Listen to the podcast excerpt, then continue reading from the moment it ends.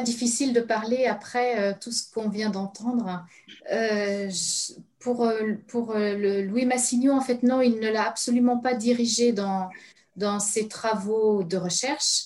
En revanche, après la Deuxième Guerre mondiale, elle habitait dans le 5e arrondissement, il habitait à proximité et il est très rapidement devenu un ami très proche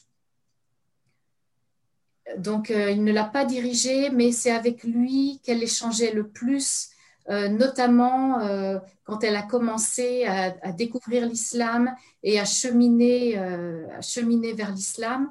Lui-même étant s'étant converti au, christianisme, ils, échangeaient énormément sur le thème de, de la conversion, à ma connaissance, mais c'est tout ce que je peux dire. C'était vraiment un ami.